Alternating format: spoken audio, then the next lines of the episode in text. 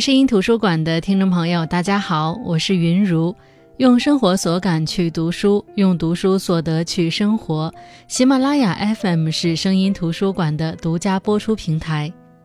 本期声音图书馆，我们来分享的就是优秀的绵羊。如果问你哪个问题最让中国家长操心，我想大部分人的回答可能是孩子的学习问题。近几年国内大火的电视剧，譬如《少年派》《小欢喜》等等，就是聚焦着孩子们的上学问题。中国家长自古以来就秉持着望子成龙、望女成凤的传统。那到底如何让儿女成才呢？最好的捷径就是上好的学校，考好的大学。而今天为你解读的这本书《优秀的绵羊》，就是一本关于上大学的书。为什么这本书的名字叫做《优秀的绵羊》呢？因为不论是什么绵羊，都有一个共同点：随大流。而在作者看来，美国常春藤名校里的优秀学生就像绵羊一样，聪明、富有天分，但同时又胆小怕事，对未来一片茫然，极度缺乏好奇心和目标感。他们不敢有特立独行的倾向，只能随大流刷个人简历，冲入最能挣钱的行业。干最能证明自己能力的事情，即使于自己而言，可能没有任何意义。就像人们为了防止大象伤人，就在小象刚出生的时候，就用扎实的木桩捆住它的腿，让它不能随意动弹。久而久之，小象们也就放弃了挣扎。即使对于成年的他们，木桩只是形同虚设，他们也仍然习惯了顺从。作者认为，高等学校提供的精英教育其实就是给小象腿上捆住的木桩。这本书的作者威廉·德雷谢维奇本身就是名校毕业，后又是世界著名学府常春藤耶鲁大学的终身教授。作为一个自始至终学习和工作在常春藤盟校里的人，威廉·德雷谢维奇教授用一种近乎让人难堪的直白方式，指出美国所谓精英教育的种种弊端和问题。并且把精英教育培养下的学生称为优秀的绵羊。二零零八年，他决定离开耶鲁大学。在辞职之后，威廉·德雷谢维奇发表了一篇文章《精英教育的劣势》，来讨论常春藤院校中隐藏的缺点。这篇文章一发表，短短几周时间，在美国教育界引起轩然大波，阅读量超过百万。显而易见，这篇文章在美国社会引起了广泛的反思，也触动了很多人的神经。从那之后，威廉·德雷谢维奇开始深入到学生当中去，在美国的许多大学发表演讲，与许多学术进行密切的交流，也向他们请教了许多问题，并倾听和了解他们的答案。这本《优秀的绵羊》就是他对美国精英教育的反思和总结。那近年来，社会各界许多声音都对中国的应试教育颇多微词。与中国应试教育相对应的，就是以美国为代表的西方素质教育。许多人都艳羡这样的素质教育，认为在这种教育体制下培养出来的学生才是多才多艺的。可事实果真如此吗？《优秀的绵羊》这本书就是对美国的所谓素质教育进行了批判。作者认为，美国大学的教育方式其实就是一种变相的应试教育。那作者为什么这么说呢？在美国大学中最具代表性的当属常春藤联盟，常春藤联盟也是世界顶尖大学的代名词。其实最开始，常春藤只是几所著名大学的体育赛事联盟，但是这个体育赛事联盟可不是为了促进学生们的体育运动的，它实质上是专门为美国上层社会子弟提供教育的地方。一开始。这些著名的高校规模很小，他们只是作为区域性学校，专门针对本地的上流社会子女招生。但是随着经济的发展和交通工具的普及，这些学校才开始面向全国进行招生。当然，这时候的招生对象仍然面向贵族家庭。可是，你总不能在招生简章中明确指出学生必须来自上流社会吧？这样学校就要承受舆论压力，怎么办呢？于是，这些学校想了一招，他们规定录取的学生必须掌握希腊语和拉丁文，因为在当时，只有贵族子弟们上的私立学校才会教授希腊文和拉丁文，普通人上的高中都是公立学校，是不教这些的。自然而然的，普通平民就被自动排除在外了。所以在所谓精英的神秘面纱之下，这些大学其实就是精英阶层自己玩的东西。杰出校友给了大笔捐助，录取天平自然会倾斜，并且校友的孩子在筛选时自然多了一层保障，比如家庭条件、教育理念见多识广，也可以争取到很多机会。上完学后直接到自己公司接管领导职位，精英大学不过是上流社会维持自己统治地位的工具。可是，慢慢的，随着社会新势力的崛起，老牌贵族们发觉不能一味的将他们排挤在外，在必要的时候还需要联合他们的势力，所以就必须既让这些新势力子弟们能够进入到学校来，又得保证学校的门槛。使老牌贵族子弟的利益不至于受到侵犯，确保精英子弟的录取比例。于是，这些学校赶紧又修改录取标准。要想进入大学里，不仅需要你的成绩好，还得有推荐信。不仅如此，你还得有一个一技之长。条件一次次累积，最终成为了今天我们看到的素质教育的雏形。也就是说，这些规定根本不是为了培养学生的优秀品质而生的。而是将平民阶级排除在外的条件清单。普通人如果想要进常春藤盟校，那你就得全面发展。你的高中生涯就必须要修满七到八门选修课，参加无数的课外活动，各门成绩都必须十分优秀，还得担任过社团的学生干部，擅长好几项体育运动或者乐器，每周做多少个小时的社区工作等等。即使是这样，也不能保证录取。还得看你的推荐信以及你的家庭情况。名校依赖各类排名维持自己在神坛中的地位，同时扩大宣传，吸引更多申请者申请就读本校，从而创造出更低的录取率，以彰显自己学校的水平之高，进入本校的学生水平之优秀。而这种广告效应则会吸引大批青年趋之若鹜。因为考入常春藤盟校，犹如承诺了你未来百分之九十的财富和地位。在美国甚至其他国家，名校的大学生仍然有很多焦虑、空虚等心理问题。在这里，作者用了一个很有意思的词语，叫“斯坦福狂鸭症”，意思是一只悠闲的鸭子在湖面游过，掩盖了在湖面下疯狂波动的鸭掌。以此来说明，名校学生并不是我们想象中的那么悠然自得，他们的心理可能比普通人更加脆弱，他们可能已经习惯了在众多鲜花和掌声中的一路前进，忍受不了一点点的退步，一点点的退步就会让他们焦虑不已。这些大学已经越来越像一个社会小团体，新进入的大学生过早的接触一些社团活动，目的是为了积累人脉和充实简历。这样毕业选择好的工作的时候，就能更多一分筹码。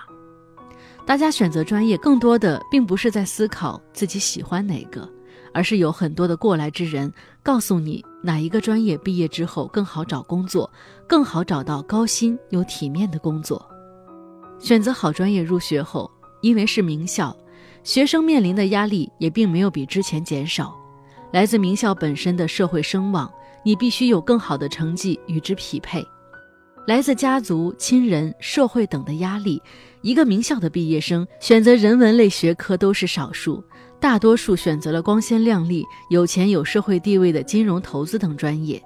所以，入学伊始，大部分学生已经知道了怎么沿着既定的轨道去追名逐利。针对以上精英教育培养出来的人才，作者也阐述了为什么不提倡这种精英教育。首先，从社会层面上来说，这种精英教育机制会让固有的精英阶层的后代可以更容易地接受到精英教育，让贫寒家庭的学生可能就被这些名校拒之门外，由此可能会出现富裕的家族垄断优质资源，社会贫富差距进一步扩大，固化阶层，激化社会矛盾。而从个人层面来说，精英教育会让下一代被动地接受家族的安排，利用现有的人脉和资源，使得个人的创造力不能发挥和完全的被激化出来。这也扼杀了学生自己的创造力和深层的思考能力。精英教育是一个模式，一个固化的模式，培养出了千篇一律的优秀人才，让学校和学生都变得功利、虚伪和焦虑。那这些大学还有一个很大的问题在于，他们会聚拢非常多的优质教授，三天两头就可以听到他们引进了某某博士，这博士是多么的年轻有为，获得了国外某某头衔，又或者是某某大学的研究所研究出了什么成果。可这些教授对于学生而言，只是镜花水月一般的存在，因为美国有个独特的背景，就是在美苏太空争霸上演之后。美国联邦政府向课题研究提供了源源不断的资金，因此大学的资源在教学和研究之间会毫不犹豫地倾向研究。因此，那些明星教授在面对教学任务时被赋予了无限的自由，他们的教学内容往往就是他们极其专业化的研究领域。可想而知，这些碎片化和专业化的课题根本不是本科级别的学生可以负担得了的。而更重要的是，这些著名大学里的大牌教授是不给普通的本科生上课的，而是由临时性的老师去教学生。这样做对于学校而言，不仅可以节省成本，还能让大牌教授省出时间来专心搞科研。所以，如果你冲着某个学校的某几个名牌教授去入学，那恐怕是去错地方了。得知了这些真相，你还会觉得这些高校提供给学生的是素质教育吗？那么，在作者眼中，什么样的教育才是正确的呢？在这里，作者比较推崇的是美国的公立学校，因为公立学校的学生构成会更加的复杂，更加的多元。学生们在公立学校接受教育，必然会接触到不同阶层的同学，从而在不同阶层的同学身上获得灵感和感悟，而不是永远像被囚禁在笼子里的鸟儿，对天空的广阔和蔚蓝一无所知。同时，与常春藤名校相比，公立学校的收入来源更多的是依赖政府拨款，而不是校友的捐助。老师们的工资也由学校统一发放，所以在学校中，老师们没有害怕得罪校友的后顾之忧，对学生的要求自然更加严格。如果不想选择去公立学校，也可以去一些私立的小型人文学院。为什么呢？因为这类学院的教育理念是博雅教育。所谓的博雅教育就是人文教育，它的终极目标不是让学生学会实用主义，而是培养学生超越空间和时间来思考问题，不受工作性质所限制的能力。博雅教育提倡教会学生如何思考，帮学生建立一些人生价值观的能力，与中国的儒家思想“授人以鱼，不如授人以渔”如出一辙。学生要学习的不仅仅是如何工作，更重要的是如何面对生活。好的大学应该教会学生熟悉并掌握思考能力、论证能力，努力成为一个闪闪发光的个体，找回属于个体的自信和追求。如果大学完全把精力放在了职业训练上，对于一个人的成长方向并不关注，这是百害而无一利的。名校其实是害怕学生失败的，可挫折、牺牲。内心挣扎、出师不利、走弯路等等，这些才算是真正意义上走向独立的特征。只有痛过，才是真实的。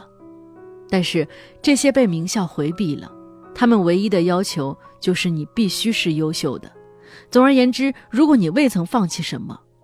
那根本就谈不上精神勇气。